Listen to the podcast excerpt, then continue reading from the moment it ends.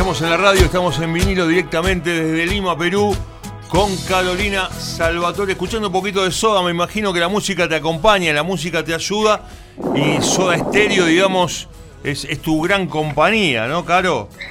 Sí, me encanta, me encanta la música, me encanta Soda, amo Soda Stereo eh, y me encanta, bueno, Cerati también solo, así que escucho mucho rock nacional. Y vos sabés que pasa algo muy loco, acá hay una, una radio que se llama Oxígeno y que ponen rock todo el tiempo. Y el 90% es rock argentino, incluso esas canciones que nosotros ya no escuchamos nunca más, eh, te pueden poner los abuelos de la nada, Vilma Palma, o sea, así que es prender la radio 4 o 5 de la mañana cuando me voy a trabajar porque trabajo muy temprano y prendo la radio y siempre pongo la, la, la música porque aparecen los hits argentinos ¿no? que, no, que nos han marcado, la generación 80-90. ¿no? Eh, cuando tocó Soda en, en el Superdomo, eh, ¿lo fuiste a ver? ¿O las veces que vino a Cámara de Plata? No, no, yo ahí, no, no me acuerdo en qué año fue eso, pero creo, que qué, año fue eso? No, no, no me acuerdo, pero no, creo que eso fue muy, 87, 88. ¿En el 97, 98? Eh, no, un poquito antes, 89, 90, por ahí. Ah, no, no, no, yo ya, no, no, yo era una niña, una, una, eras una, niña. todavía. Está bien. Sí, no, pero después, bueno, la vuelta, sí me acuerdo cuando, cuando volvió Soda, que fue la, la última vuelta que, que, hicieron, yo vivía cerca del, mis viejos viven cerca del Estadio Mundialista, y me acuerdo que aparecían, este, se escuchaba como si estuviesen adentro de mi casa, me acuerdo, este, de esa, esa vez de Soda, y después cuando estuvieron en el estadio, en Buenos Aires, yo ya estaba trabajando en Canal 10 y había algunos de los chicos que se habían pedido los días para, para, poder ir hasta Buenos Aires, así que esa vez tampoco los pude ver, así que siempre fue como una gran cuenta pendiente que me ha quedado ahí. Lamentablemente nunca, nunca pude. Pero acá hay un recuerdo muy fuerte de eso de estéreo, porque la última vez que llegaron, que fue antes de, antes o después de, creo que fue eh, antes de, ir para Venezuela, que fue el último recital que tuvieron ahí con, con Cerati, aquí llenaban estadios. ¿eh? Aquí tú dices Soda Estéreo y los aman, son los grandes ídolos de la música y han marcado a grandes bandas de rock que, son peruanas. Bien, barrio mundialista para tus papás, mirá qué bien. ¿Cerca de, en qué calle? ¿Cerca de, de dónde más o menos? Están afuera de, lo que es el barrio, de lo que es el mundialista, cerca de Independencia, por ahí. Sí, sí. por ahí andan, por ahí andan. Este, mm, pero toda mi, bueno, toda mi vida no, pero gran parte de mi vida la, he pasado ahí, desde, pucha, que tenga uso de, razón, ¿no? Eh, eh, ahora, ahora viven en la zona, pero yo viví muchos años en los edificios de la REA Independencia.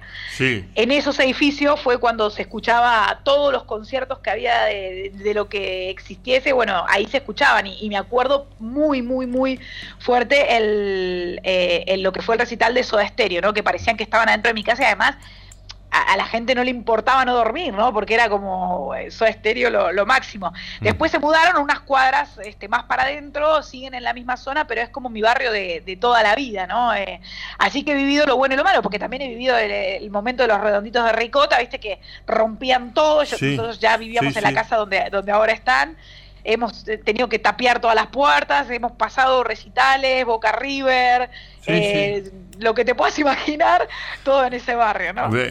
Sí, me, lo puedo imaginar porque yo soy de ese barrio, por eso, Lisandro La Torre y Magallanes. Vecino. Claro, Lisandro La Torre y Magallanes, no sé vos, vos si es por ahí.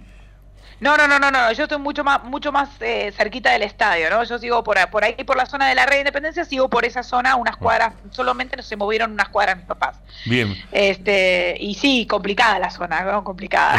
sí, complicada. Eh, Carolina, decías recién que te levantabas muy temprano. ¿Cómo es tu día periodístico de trabajo allá en Lima?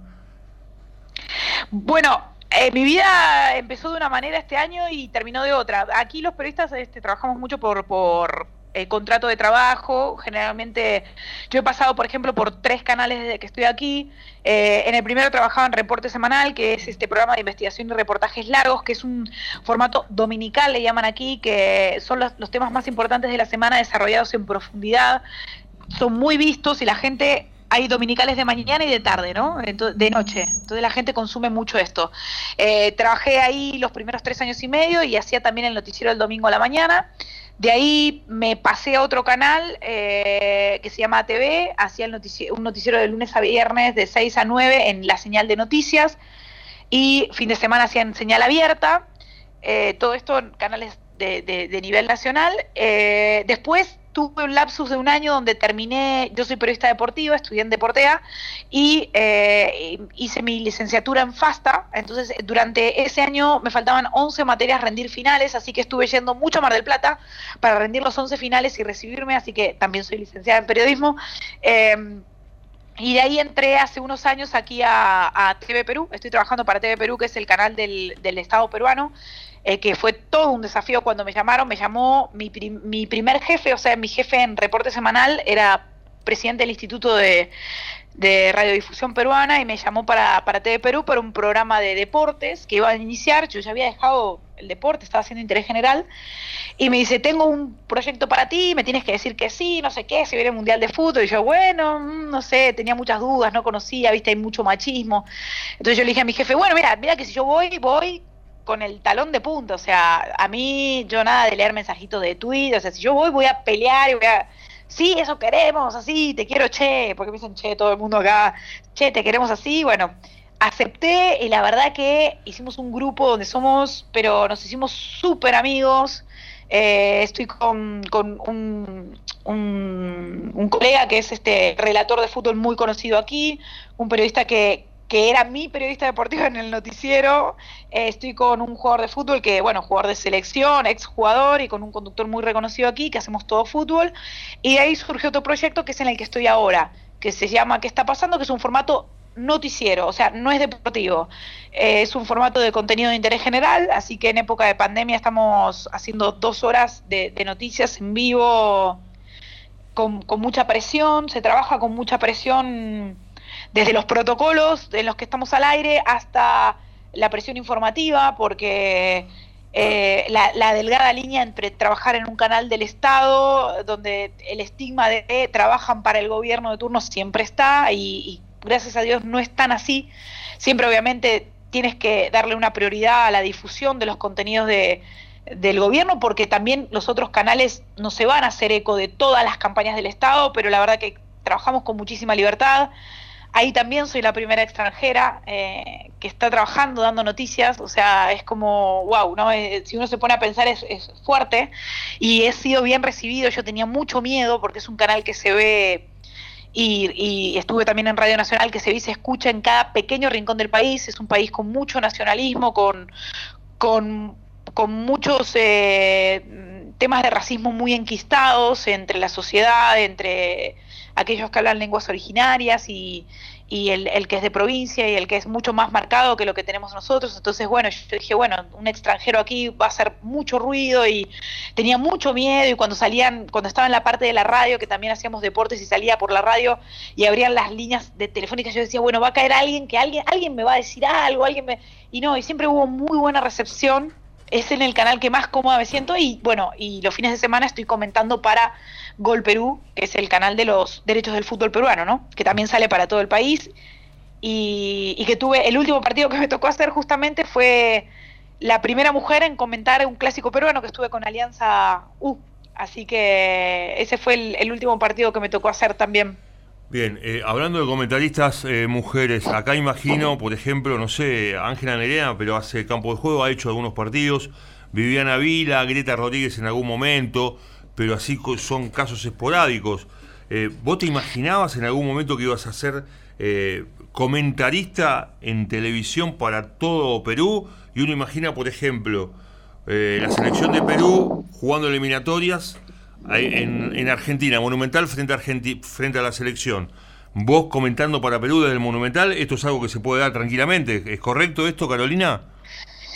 Eh, sí, sí, sí, Gol Perú tendría los derechos del fútbol que todavía de, la selección, que todavía no los tiene, pero tiene una parte Gol TV. Gol TV es, es como el papá de Gol Perú. Eh, tú sabes que eh, Gol Perú no solamente sale para Perú, Gol Perú sale para Estados Unidos, Gol Perú sale para sale para todo el mundo, o sea, y como eh, Perú tiene mucha migración, o sea, se ven muchas partes, igual que TV Perú, es como si tú pones, no sé, RAI o Televisión Española, sale para, el mundo, a veces escribe gente de Estados Unidos, o sea, lo que lo permiten estos dos canales justo en los que estoy es mucha visibilidad a nivel internacional. Em, y Gol TV, que es la señal internacional, eh, transmite los, partidos que nosotros hacemos. Entonces, eh, digamos, el, sueño, por eso te digo que el sueño no tiene límite. ¿Podría llegar a ser una selección peruana? Claro, podría ser una selección argentina, podría ser que, eh, bueno, a, Viviana creo que se llama, creo que la llamó Telemundo en un Mundial de Fútbol para que sea comentarista, ¿no? Igual el rol de comentarista... no sé si hay en Argentina. y aquí eh, hay una chica que mm, hizo comentario para la Sudamericana, eh, que es bueno, que es futbolista, y yo diferencio esto porque cada cual con su, con su estilo y con su, con su preparación, eh, pero es futbolista, no es periodista, y, y, no sé si hay más, ¿no? No, no sé si hay muchas más mujeres, no, no, no hay muchas, pero abre un camino, es como un punto de partida, ¿no?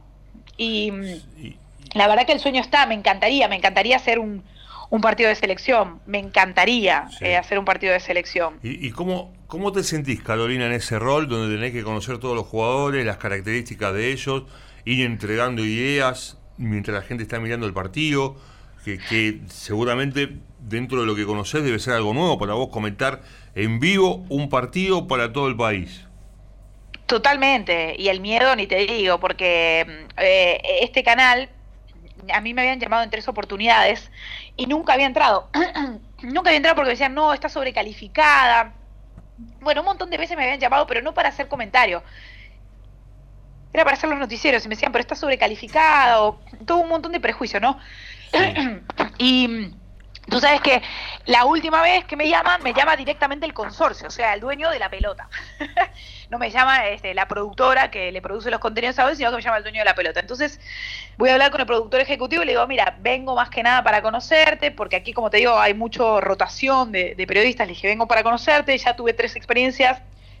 No no tengo interés en entrar en este momento, estoy muy bien en Perú. No, no, no, nosotros te llamamos, pero te queremos, este, nosotros ahora te estamos llamando directamente, te queremos, o sea, yo no te, no te estoy pidiendo para preseleccionar, no, no, yo te quiero adentro del canal. Bueno, cuestión que no me animé a irme, le dije, mira, no me animo, y me dijeron, ok, pero ¿te animas a hacer dos partidos por fin de semana? Le dije, tengo que pedir permiso porque aquí los canales son muy celosos, no te dejan trabajar en dos canales al mismo tiempo.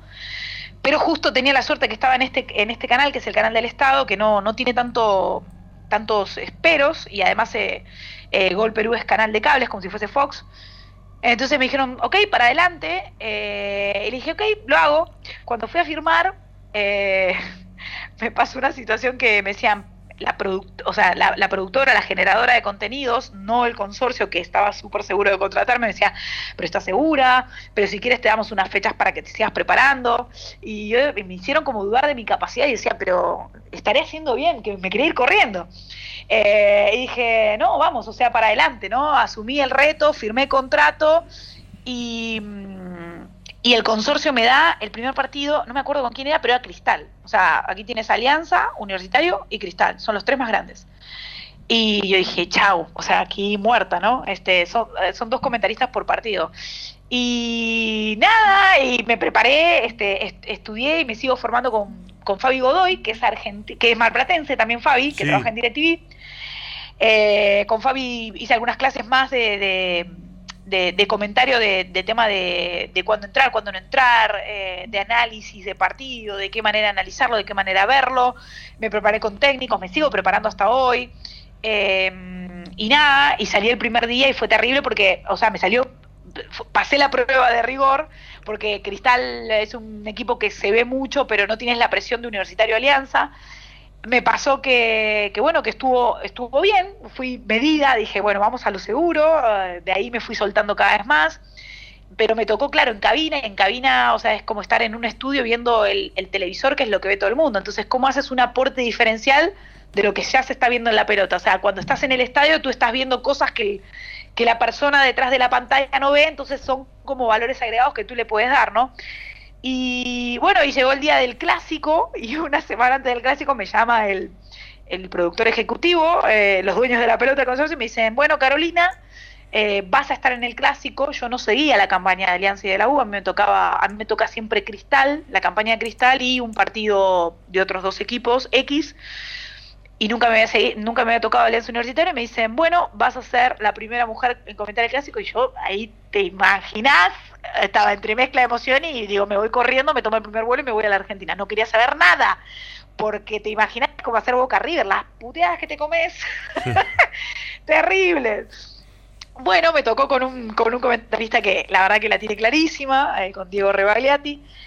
El día ese del partido yo no dormí, te imaginas, en tres días me preparé mucho con Fabián, este, me preparé, me tenía todo, viste, pero vos podés preparar mucho un partido, podés analizar muchas cosas, cómo se puede dar, pero el partido al final son los 90 minutos. Eh, ganó Universitario en su cancha, con público local.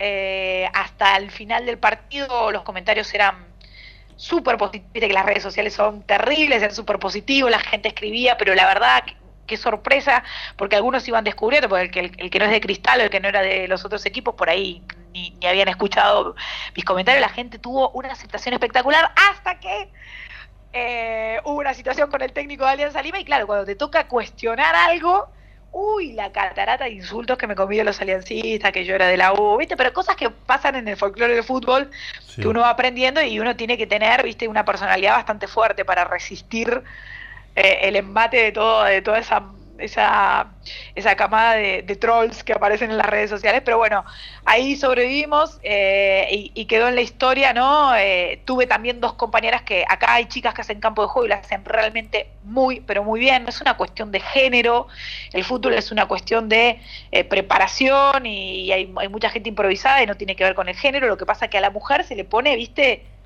como que esa mirada doble, ¿no? La sí. mujer tiene que demostrar el doble de que el hombre, acá hay cada, acá no, en cualquier lado de cada comentarista que vos decís, ni siquiera te preparaste, flaco, estás diciendo cualquier tontería, pero es hombre y pasa, ¿no? Porque, ay, yo estuve en un vestuario, pero como yo siempre les digo, claro, estuviste en un vestuario jugando al fútbol, no jugaste nunca al fútbol profesional, o sea, no sabes, no eres futbolista profesional tampoco, no sabes lo que es la presión del juego, no sabes lo que es eh, la alimentación, la nutrición, el dejar a tu familia, entonces, digamos, es una cuestión muy tonta generar un debate desde el no estuviste nunca en un vestuario, ¿no? Uh -huh. Pero todavía el machismo existe y a, y a, veces es difícil lidiar contra eso.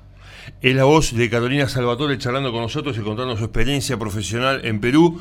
Hacemos la última pausa, Carolina, ¿te parece bien? Dale, dale, buenísimo. Es un placer saludarte desde Perú, desde Lima. Carolina Salvatore charlando con nosotros aquí en vinilo 89.1. Alejandro Banzini en la mesa del sonido, Julián Buzo en la producción. Ya estamos.